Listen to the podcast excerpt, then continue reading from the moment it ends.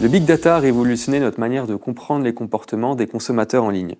La collecte et l'utilisation des données personnelles promet une amélioration des performances en matière de relations clients grâce à une personnalisation des recommandations et de la publicité. Cependant, il est important de souligner que les préférences des consommateurs varient considérablement et certains peuvent exprimer une réticence face au traitement et à l'utilisation des données personnelles.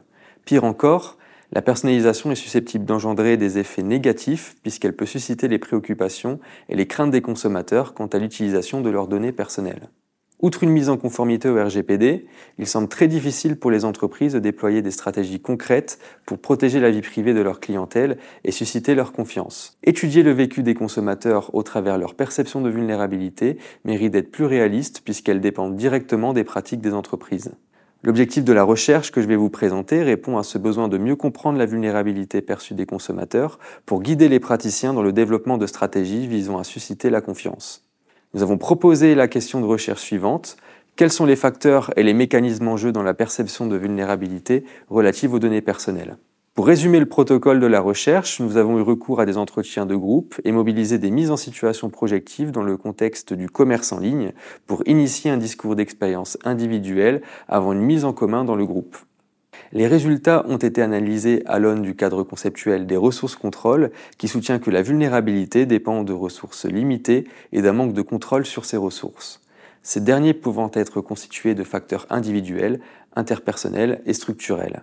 L'analyse des résultats met au jour deux formes de ressources limitées individuelles, le manque de connaissance des usages des données personnelles et de leurs risques pour la vie privée, et l'incapacité à protéger sa vie privée nous identifions deux formes de contrôle restreint structurel, le contrôle des données personnelles et la transparence sur les modes de collecte et d'usage des données, qui sont considérés comme des antécédents de la vulnérabilité des consommateurs.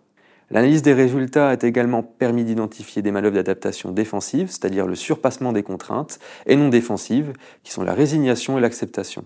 L'analyse des résultats a également permis d'identifier deux intersectionnalités. Premièrement, les facteurs individuels peuvent aggraver la vulnérabilité puisqu'ils complexifient un contexte dans lequel le consommateur peut déjà rencontrer des difficultés en raison d'un contrôle structurel restreint. En effet, un manque de connaissances concernant les usages de données peut amener à une inconscience des risques au moment de partager les données personnelles, et une prise de conscience des risques peut survenir lorsque le consommateur subit une atteinte à la vie privée.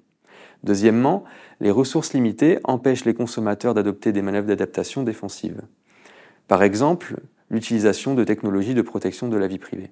Pour pallier à des manœuvres d'adaptation défensive telles que la falsification des données personnelles et susciter la confiance, les entreprises peuvent agir pour surmonter la complexité éprouvée par les consommateurs.